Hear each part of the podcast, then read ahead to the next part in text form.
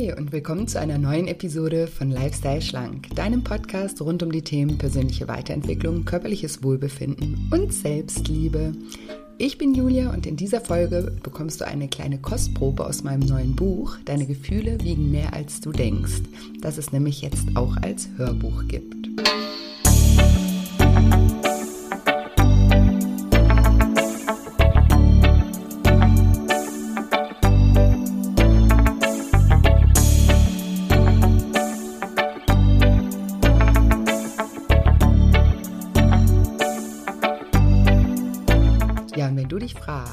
Wann du eher auf deinen Verstand und wann auf dein Bauchgefühl hören solltest, dann bist du in dieser Folge genau richtig.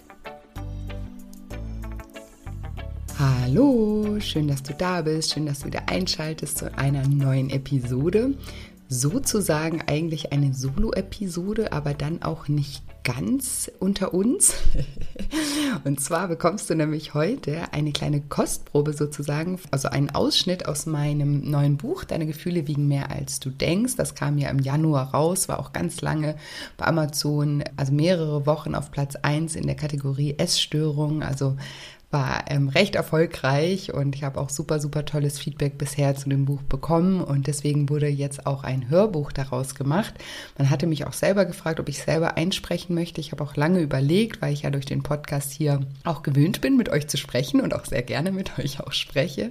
Habe mich dann aber dagegen entschieden, weil ich einfach kein Profi bin. Ne? Und hier im Podcast, wisst ihr ja, da lache ich ab und zu mal, da verspreche ich mich auch mal und dann wirkt das irgendwie auch äh, hoffentlich authentisch sympathisch und äh, sympathisch, aber in so einem Buch, da muss man ja einfach so sozusagen den Text so runterlesen.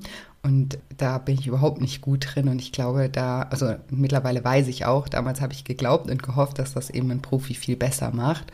Und die Songa Dressler hat das eingesprochen, die habe ich mir ausgesucht und ich finde, sie hat das so geil gemacht. Also ich habe es mir selber dann nochmal angehört und war so, wow, irgendwie hat sie mein Buch nochmal, ja, nochmal eine Stufe, wie sagt man, verbessert weil ich einfach finde, dass sie das ganz, ganz, ganz toll eingelesen hat. Und ich bin auch total gespannt auf euer Feedback auch. Und deswegen bekommt ihr heute eine kleine Kostprobe, zwei Kapitel. Und da geht es eben darum, ja, Verstand versus Intuition oder Bewusstsein versus Unterbewusstsein. Und es geht auch um das Thema Komfortzone verlassen. Und dabei wünsche ich euch mega viel Spaß. Und bevor es aber gleich losgeht, wollte ich auch noch mal in diesem Zuge habe ich mir gedacht, mache ich noch mal ein kleines Gewinnspiel, weil ich ja weiß, ihr findet Gewinnspiele immer super. und was ich immer super finde und worüber ich mich immer mega freue, sind eben Rezensionen auch zum Buch. Ist auch immer super wichtig für eine Autorin. Und ich weiß auch, dass das immer ne, ein bisschen Zeit kostet, da dann irgendwie bei Amazon sich einzuloggen oder bei Thalia oder wo auch immer ihr das Buch gekauft habt und dann da äh, etwas zu verfassen. Und deswegen wollte ich euch einfach nochmal einen kleinen Anreiz bieten und sage, dass ich unter allen neuen Rezensionen dreimal einen Zugang zu der Premium-Version von meiner Dankbarkeits- App, der Daily Shine App, verlose. Genau, und ähm, was ihr dafür tun äh, könnt, ist einfach, dass ihr eine Rezension verfasst und von dieser Rezension einen Screenshot macht und den mir einfach entweder bei Instagram, dort findet ihr mich unter julia-scheincoaching, dass ihr mir den da einfach als Private Message äh, schickt oder einfach auch per E-Mail an team.shinecoaching.de könnt ihr die Rezensionen schicken, also die Screenshots von den Rezensionen schicken und dann werdet ihr in die Verlosung mit aufgenommen und die läuft jetzt die nächsten drei Wochen. Ich sage euch nochmal Bescheid, genau das Datum habe ich gerade nicht im Kopf, aber ungefähr drei Wochen. Genau. Also ich bedanke mich schon mal ganz herzlich für alle Rezensionen im Voraus und auch für alle, die schon eine Rezension geschrieben haben. Es sind wirklich wahnsinnig tolle Rezensionen bei diesem Buch dabei, wirklich, die mich sehr, sehr, sehr berühren und ja, die ich einfach unglaublich finde. Deswegen vielen, vielen, vielen Dank für alle, die schon eine Rezension geschrieben haben. Da habe ich ja aber auch schon mal Gewinnspiele gemacht. Deswegen sage ich jetzt als Anreiz einfach für alle neuen Rezensionen. Ich hoffe, das nehmt ihr mir nicht krumm. genau. Und ja, ganz komisch. Ich weiß gar nicht, wie ich es anmoderieren soll. Ich glaube, ich sage einfach, ich wünsche euch jetzt ganz viel Spaß mit der Kostprobe meines Hörbuchs. Verstand versus Intuition oder Bewusstsein versus Unbewusstsein. Immer wieder wird uns empfohlen, anstatt auf unseren Verstand, auf unser Gefühl zu hören. Das ist in vielen Fällen auch die richtige Vorgehensweise, jedoch nicht immer. Bei der Entscheidung, entweder auf unseren Verstand oder auf unser Gefühl zu hören, hilft uns das Verständnis über die Wechselwirkung zwischen Gedanken und Gefühlen. Um besser unterscheiden zu können, wann wir auf unser Gefühl und wann auf unseren Verstand hören sollten, ist es wichtig, sich der Wechselwirkungen zwischen unseren Gedanken und Gefühlen bewusst zu werden.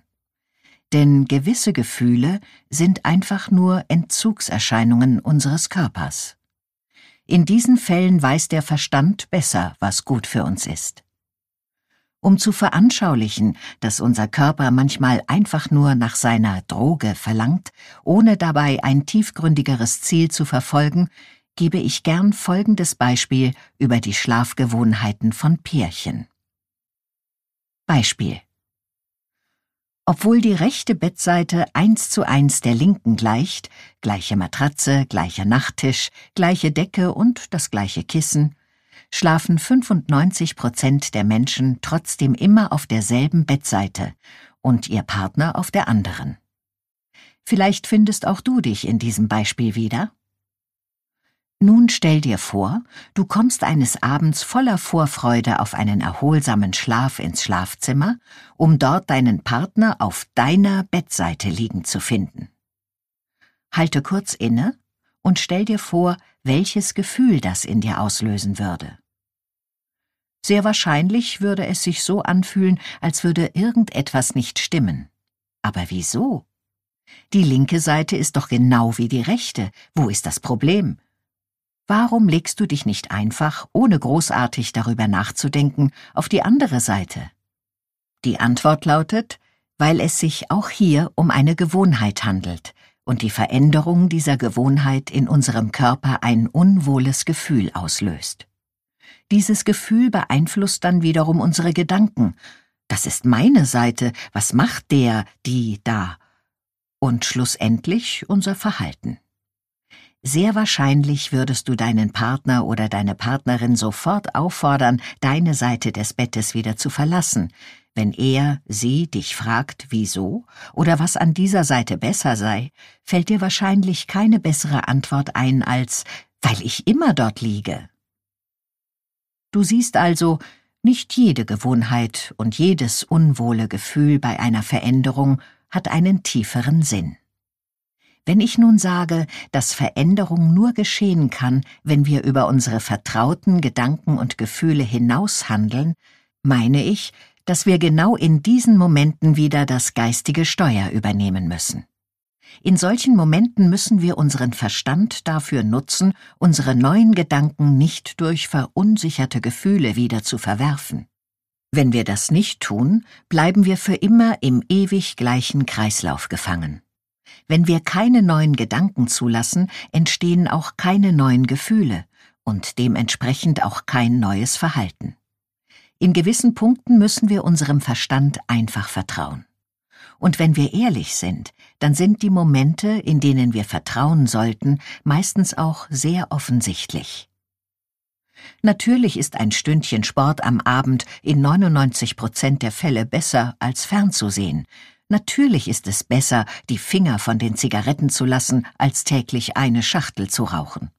Natürlich ist es besser, weniger oft Fastfood oder Süßigkeiten zu essen und sich frisch und gesund zu ernähren, auch wenn sich das aus beschriebenen Gründen immer gegenteilig anfühlt. Wenn wir uns verändern möchten, müssen wir zunächst verstehen und dann akzeptieren, dass unser Körper und unser Geist für einen gewissen Zeitraum im Ungleichgewicht sein werden. Anfangs wird unser Verstand immer etwas anderes wollen als unser Körper. Dein Geist möchte ein erfülltes, glückliches Leben und hat Ideen, wie er dieses erreichen kann, dein Körper hingegen möchte einfach nur seinen gewohnten Chemiecocktail. Das Gefühl, das unser Körper dann zurück an unseren Verstand sendet, ist meistens der Auslöser dafür, dass wir die Sportschuhe wieder ausziehen, die Tüte Chips doch öffnen oder die Zigarette weiterrauchen. Aus meiner Erfahrung weiß ich, dass, sobald Menschen einmal verstanden haben, dass dieses Gefühl nicht wie gewohnt eine wichtige Botschaft enthält, sondern einfach nur Ausdruck einer Entzugserscheinung des eigenen Körpers ist, besser mit Veränderungen umgehen können. Ich kenne so viele Menschen, die sich aufgrund dieser Tatsache vorwerfen, dass etwas mit ihrer Intuition nicht stimmt. Sie fühlen sich minderwertig, weil sie glauben, dass ihr Körper ihnen immer falsche Signale sendet. Das tut er in diesen Fällen auch, das bedeutet jedoch nicht, dass mit ihrer Intuition etwas nicht stimmt. Das ist ein ganz sachlicher, biologischer Vorgang, dem alle Menschen ausgesetzt sind, sobald sie Gewohnheiten verändern möchten. Unser Körper ist ein absolutes Wunder, und die Prozesse, die in uns ablaufen, sind so komplex und intelligent, dass keine Maschine jemals damit mithalten könnte. Das Einzige, was unser Körper jedoch nicht kann, ist vorausschauend handeln. Als du zum ersten Mal Schokolade gegessen hast, hat dein Körper beispielsweise gelernt, dass dabei Dopamin, Glückshormon, ausgeschüttet wird. Immer wenn du jetzt irgendwo Schokolade siehst, entsteht in dir das Verlangen nach der damit verbundenen Dopaminausschüttung. Weiter kann dein Körper nicht denken. Er funktioniert in dem Rahmen, den er gelernt hat. In diesem Fall Schokolade ist gleich Dopaminausschüttung, was wiederum einen kleinen Glücksrausch bedeutet. Dein Körper reagiert mit Verlangen auf eine neurobiologische Feedbackschleife. Auslöser Schokolade. Daraus folgt Glücksrausch, Verlangen. Reaktion Griff zur Schokolade. Daraus folgt Glücksrausch, Belohnung. Der Auslösereiz weckt ein Verlangen, das zu einer Reaktion motiviert, welche wiederum eine Belohnung zur Folge hat, die das Verlangen befriedigt und letztlich mit dem Auslösereiz in Verbindung gebracht wird. Anders als Tiere können wir jedoch diese Feedbackschleife mit Hilfe unseres Verstandes unterbrechen. Die US-Forscher James Olds und Peter Milner machten dazu ein interessantes Experiment. Während einer Studie erhielten Mäuse jedes Mal, wenn sie ihre Nase in eine Box stießen, eine hohe Dosis Dopamin. Die Mäuse entwickelten ein so starkes Verlangen, dass sie durchschnittlich ihre Nase 800 Mal pro Stunde in diese Box steckten. Die Tiere haben aus der Vergangenheit gelernt Box ist gleich Dopamin und reagieren im Hier und Jetzt, Nase an die Box stoßen. Wie wir am Beispiel mit der Schokolade sehen, verfolgt unser Körper die gleiche Vorgehensweise. Der Körper lernt aus der Vergangenheit, Schokolade ist gleich Dopamin und reagiert im Hier und Jetzt mit dem Griff zur Schokolade. Anders als Tiere wurden wir Menschen jedoch noch mit etwas anderem ausgestattet, mit unserem bewussten Verstand. Unser Verstand schenkt uns die Möglichkeit, die Zukunft zu berücksichtigen. Er erlaubt uns zu hinterfragen, was unsere Reaktion im Hier und Jetzt für unsere Zukunft bedeutet. Wenn ich jetzt Schokolade esse, fühle ich mich später wieder schlecht. Wenn ich jetzt Schokolade esse, habe ich vielleicht später keinen Hunger. Wenn ich jetzt Schokolade esse, werde ich vielleicht später krank. Zu dem Thema gibt es noch ein sehr bekanntes und interessantes Experiment, das in den 60er Jahren in einer Kita der Stanford Universität in Kalifornien erstmals durchgeführt wurde. In diesem Experiment wurden circa 600 Kinder im Alter von vier bis sechs Jahren einzeln vor die Wahl gestellt, ein Marshmallow entweder jetzt gleich zu essen oder 15 Minuten zu warten und ein zweites Marshmallow zu erhalten. Einigen Kindern gelang der Belohnungsaufschub, anderen hingegen nicht. Im Zuge dieses Experimentes wurde das Leben der Probanden Jahre später weiter untersucht. Das Ergebnis war, dass diejenigen Probanden, die als Kind in der Lage waren, kurzfristig auf etwas Verlockendes wie ein Marshmallow zu verzichten, später sowohl im akademischen als auch im emotionalen und sozialen Bereich erfolgreicher waren. Das Experiment zeigt, dass es nicht immer verkehrt ist, einem körperlichen Impuls zu widerstehen und stattdessen auf den Verstand zu hören. Unser Verstand ist unsere einzige Chance, die neurologische Feedbackschleife und das dazugehörige Reaktionsmuster zu unterbrechen und ein alternatives Reaktionsmuster zu ermöglichen. Durch neue Gedanken können neue Gefühle und damit neue Verhaltensweisen entstehen. Unser Verstand ist derjenige, der uns aus festgefahrenen Mustern befreien kann. Wenn wir unseren Verstand nicht einsetzen, um uns neu zu konditionieren, verhalten wir uns in vielen Situationen ganz ähnlich wie die Mäuse aus dem Experiment, die irgendwann 800 Mal pro Stunde ihre Nase in die Box stecken, um ihr Verlangen nach Dopamin zu befriedigen. Ein Automatenspieler lässt das Rad im Schnitt 600 Mal pro Stunde drehen. Menschen, die unter Binge-Eating leiden, nehmen teilweise bis zu 20.000 Kalorien während eines Essanfalls zu sich. Kaufsüchtige verschulden sich teilweise mit Geldsummen, die sie ihr Leben lang nicht mehr zurückzahlen können. Sobald ein Verhalten zu einer starken Gewohnheit geworden ist, setzt der Verstand aus und die Verhaltensweisen laufen unbewusst auf Autopiloten. Der Weg raus führt also immer über den Verstand. Der Verstand ermöglicht es uns, wieder ein Bewusstsein für unser Verhalten zu entwickeln.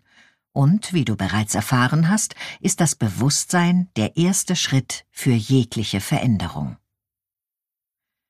Wir müssen von Phase 1, der unbewussten Inkompetenz, in Phase 2 gelangen, die bewusste Inkompetenz, um dann schließlich in Phase 3 ein neues Verhalten zu trainieren, das in Phase 4 zu einer neuen Gewohnheit wird. Ich wünsche mir, dass ich dir mit diesem Kapitel bewusst machen konnte, dass unser Körper zwar ein wahres Wunder, aber leider nicht in der Lage ist, zukunftsorientiert zu denken. Ohne die Beweggründe zu hinterfragen, verlangt er immer nach dem, was er einst gelernt hat. Geben wir seinem Verlangen nicht nach, bestraft er uns mit einem unwohlen Gefühl, das uns dazu verleiten soll, ihm am Ende doch seinen gewohnten Chemiecocktail zu geben. Wenn wir das verstehen und bereit sind, dieses unwohle Gefühl einen Moment lang auszuhalten, haben wir die Möglichkeit, in Zusammenarbeit mit unserem Verstand unseren Körper so zu konditionieren, dass er zukünftig Dinge verlangt, die nicht nur im Moment des Konsums Freude bereiten, sondern langfristig. Podcast-Empfehlung Folge 54 Wie du die Harmonie zwischen Körper und Geist wieder herstellen kannst. Komfortzone verlassen Raus aus dem gemütlichen Elend. Im letzten Teil haben wir gelernt, wie wichtig es ist, dass wir Körper und Geist zur Zusammenarbeit bewegen und die chemische Kontinuität unterbrechen, die uns immer wieder dazu verführt, die gleichen Verhaltensweisen an den Tag zu legen. Es ist mit Sicherheit nicht immer einfach, dem körperlichen Verlangen zu widerstehen. Wenn wir uns jedoch zu oft auf das süchtige Gefühl unseres Körpers verlassen, verharren wir schnell in einem Zustand, den ich in meinen Coachings gern das gemütliche Elend nenne. Das ist der Zustand, den wir oft als Komfortzone beschreiben, ohne zu bemerken, dass diese gar nicht mehr so komfortabel ist. Gesteuert durch die Entzugserscheinungen unseres Körpers denken wir in diesem Zustand, dass wir an Lebensqualität verlieren, wenn wir uns verändern. In Wirklichkeit haben wir jedoch längst an Lebensqualität verloren. Das gemütliche Elend ist weder gemütlich noch komfortabel, noch ist es mit Lebensqualität gleichzusetzen. Weder unser Gehirn noch unser Körper wollen sich verändern. Das Gehirn hält starr an den Lösungen fest, die es mühsam erarbeitet hat und von denen es weiß, dass sie bisher gut genug waren, um zu überleben. Gleichzeitig ist unser Körper durch diese Gewohnheiten süchtig nach einer gewissen Zusammensetzung von Chemikalien geworden und erleidet bei Nichtausführung Entzugserscheinungen. Durch diese internen Prozesse entsteht in uns das Gefühl, dass Veränderungen die Lebensqualität verringern. In Wahrheit verwechseln wir jedoch in diesen Momenten unsere Bequemlichkeit und unsere Ängste mit Lebensqualität. Klar ist es bequemer, in einem Fastfood-Restaurant Pommes zu bestellen, als selbst etwas Gesundes zu kochen. Aber es ist nicht besser. Klar ist es bequemer, sich nach der Arbeit vom TV berieseln zu lassen, als an seiner persönlichen Weiterentwicklung zu arbeiten. Aber es ist nicht besser. Klar ist es bequemer, trotz einer unglücklichen Beziehung in der gemeinsamen Wohnung zu bleiben, aber es ist nicht besser. Klar ist es bequemer, einen Job zu machen, der uns nicht erfüllt, als sich auf dem Arbeitsmarkt einen neuen Job zu erkämpfen, aber es ist nicht besser. Klar ist es bequemer, noch ein Ründchen zu snoosen, als die Laufschuhe anzuziehen und mit Bewegung an der frischen Luft in den Tag zu starten. Aber es ist nicht besser. Lebensqualität bedeutet nicht, dass wir immer nur Dinge tun, die uns minimalen Aufwand und maximale Freude bereiten. Das Leben ist nicht dazu gedacht, dass immer alles easy peasy ist. Wir sind nicht auf die Welt gekommen, um so wenig wie möglich zu tun und dabei konstant Glücksgefühle zu erleben. Wir sind hier, um als Mensch zu wachsen und das Leben in all seinen Facetten zu erfahren. Und wir können das Leben nur in all seinen Farben erleben, wenn wir uns immer wieder dazu bereit erklären, unsere vermeintliche Komfortzone zu erweitern. Je größer deine Komfortzone ist, umso mehr Erfahrungen kannst du in deinem Leben sammeln. Es gibt ein schönes Sprichwort, das besagt, wir können das Leben nicht verlängern, wir können es nur vertiefen. Gorch Fock Das, was uns ermöglicht, unser Leben zu vertiefen, sind unsere Erfahrungen. Sie sind der Schatz unseres Lebens. Um möglichst viele dieser Erfahrungen zu sammeln, müssen wir bereit sein, ein gewisses Risiko und eine gewisse Anstrengung in Kauf zu nehmen. Wenn wir immer nur mit Chips und Schokolade vor dem Fernseher rumhängen, werden in unserem Leben nicht die Dinge passieren, von denen wir träumen. In der Komfortzone zu bleiben bedeutet immer Stillstand. Und Stillstand ist der unnatürlichste und ungesündeste Zustand von allen denn das Leben verändert sich ständig. Jede Sekunde, die vergeht, ist anders als die Sekunde davor. Die einzige Konstante in unserem Leben ist Veränderung. Zwar wollen wir das oft nicht wahrhaben, aber den Status quo gibt es nicht.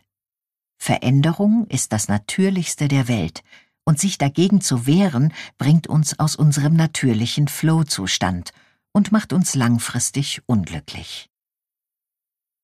Wenn du einmal dein Leben Revue passieren lässt und ehrlich zu dir bist, dann sind genau die Erfahrungen, die entweder viel Mut oder viel Fleiß gekostet haben, die, auf die du besonders stolz bist. Und genau diese Erfahrungen haben dich als Menschen positiv geprägt. Alles, was heute in deiner Komfortzone ist, wäre nicht dort, wenn du nicht an gewissen Punkten in deinem Leben bereit gewesen wärst, ein Risiko einzugehen und deine Komfortzone zu erweitern. Das Problem dabei ist, dass alles, was einmal in unsere Komfortzone gelangt, unreflektiert für immer als Komfort abgespeichert bleibt. Die tatsächliche Bequemlichkeit wird nie wieder überprüft. Nichts ist jedoch für immer. Was dich einst glücklich machte, kann dich schon morgen traurig machen. Das, was einst richtig für dich gewesen ist, kann ein paar Jahre später falsch für dich sein. Alles ist ständig im Wandel, so auch deine Bedürfnisse, deine Ansprüche, deine Einstellung und deine Gefühle. Der Job, der sich kurz nach der Ausbildung oder dem Studium wie der größte Befreiungsschlag anfühlte, weil er dich zum ersten Mal finanziell unabhängig machte, kann sich ein paar Jahre später wie ein Gefängnis anfühlen. Denn vielleicht hast du bereits alles gelernt, was es zu lernen gab, und du bist hungrig danach, dich weiterzuentwickeln.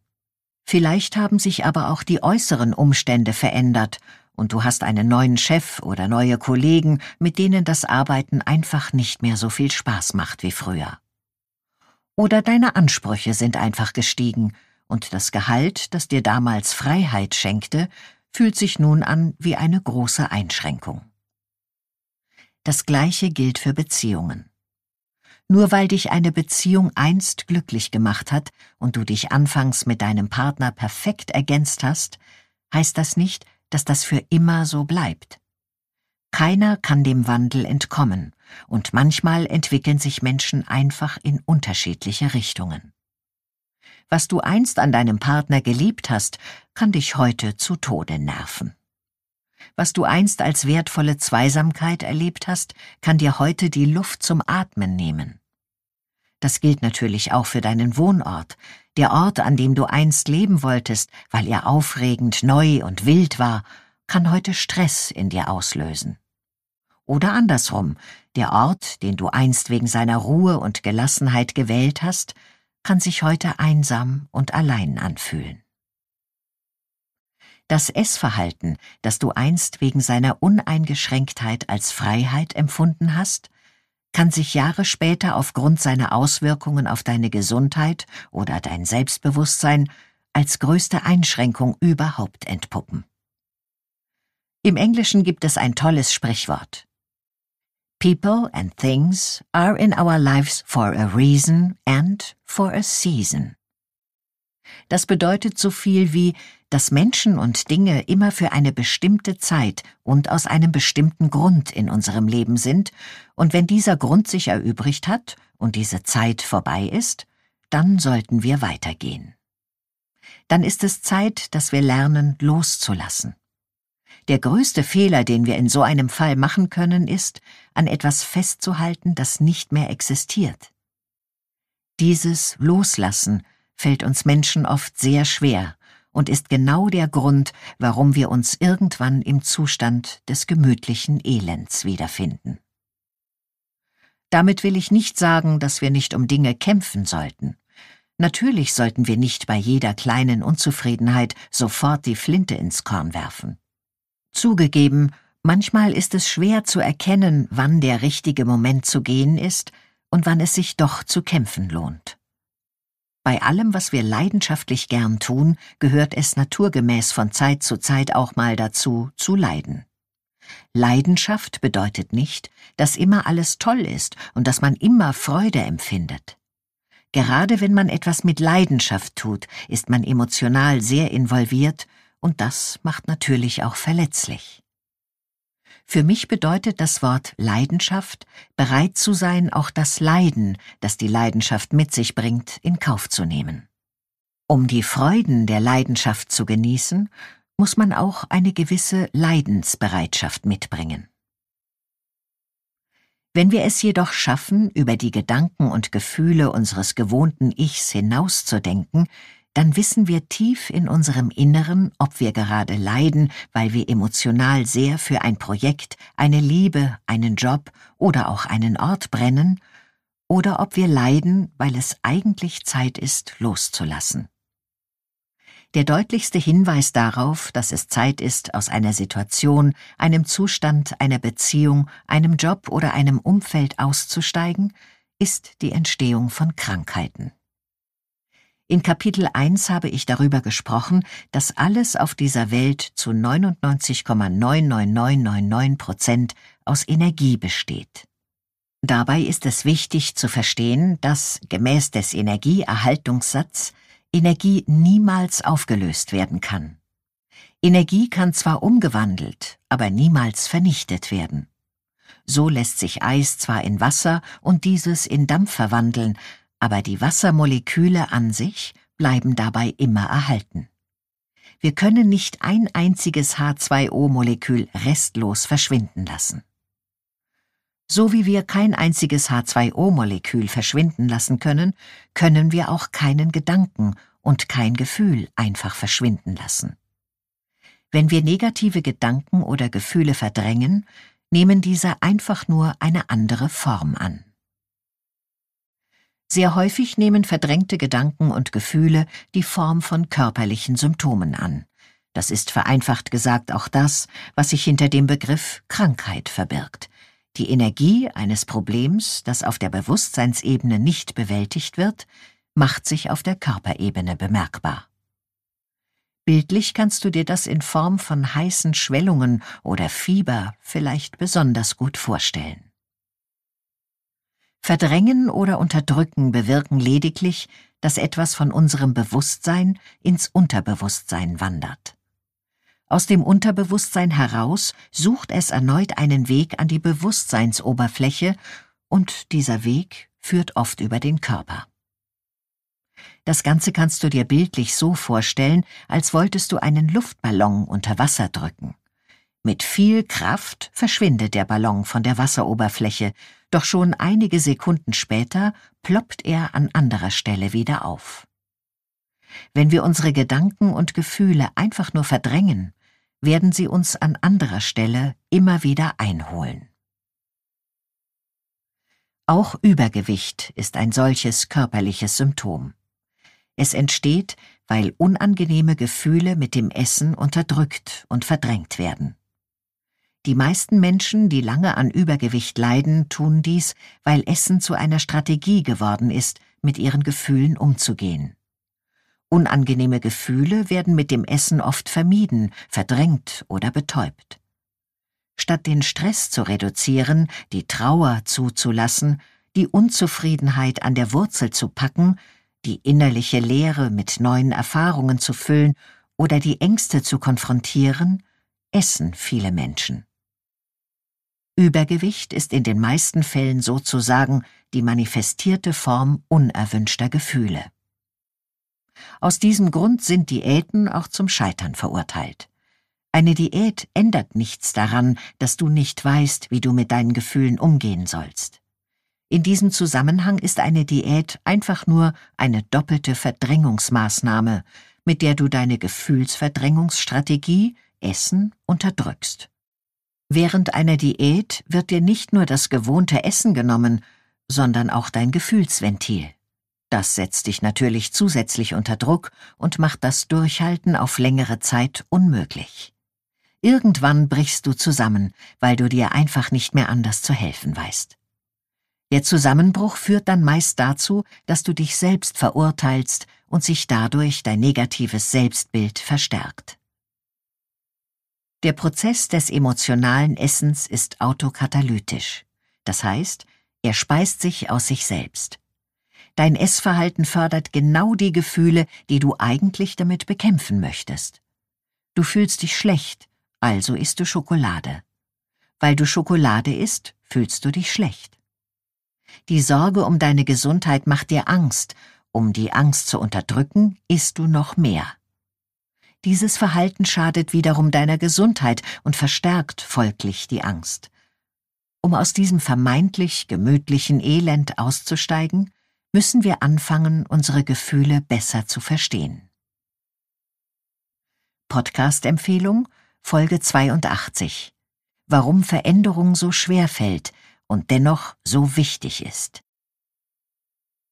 Ja, und jetzt hoffe ich wie immer, dass dir diese Folge gefallen hat. Ich hoffe vor allem, dass dir die Kostprobe des Hörbuchs gefallen hat, dass die Inhalte dir gefallen hat, dass ähm, du die Songard genauso toll findest wie ich, wie sie das vorliest und freue mich natürlich auch immer über eine positive Bewertung für den Podcast und wie ich ja eingangs schon gesagt habe, freue ich mich natürlich auch immer sehr über Rezensionen für das Buch. Jetzt ist es ja schon ein halbes Jahr draußen, jetzt haben es ja bestimmt schon eine Menge mehr Menschen gelesen als das letzte Mal, als ich hier so ein kleines Gewinnspiel gemacht habe und deswegen ja, freue ich mich einfach von euch zu hören. Schickt mir einfach einen Screenshot von eurer Rezension und unter allen Rezensionen verlose ich dreimal einen kostenfreien Zugang zu meiner Dankbarkeits-App Daily Shine. Und hier noch ganz kurz auch dazu gesagt, ihr dürft trotzdem die Daily Shine App buchen und kaufen ne, und müsst jetzt nicht warten, bis da irgendwie Ergebnisse kommen, weil falls ihr die Daily Shine App schon habt, ja, bekommt ihr dann einfach sozusagen das Geld wieder gut geschrieben. Also macht euch darüber keinen Kopf. Wenn ihr jetzt gerade Bock habt, damit zu arbeiten,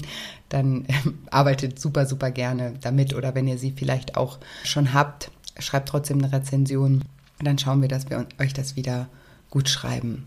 Also schickt mir einfach den Screenshot, entweder per Instagram, da freue ich mich sowieso immer, wenn ihr mich auch da besucht, unter julia-scheincoaching.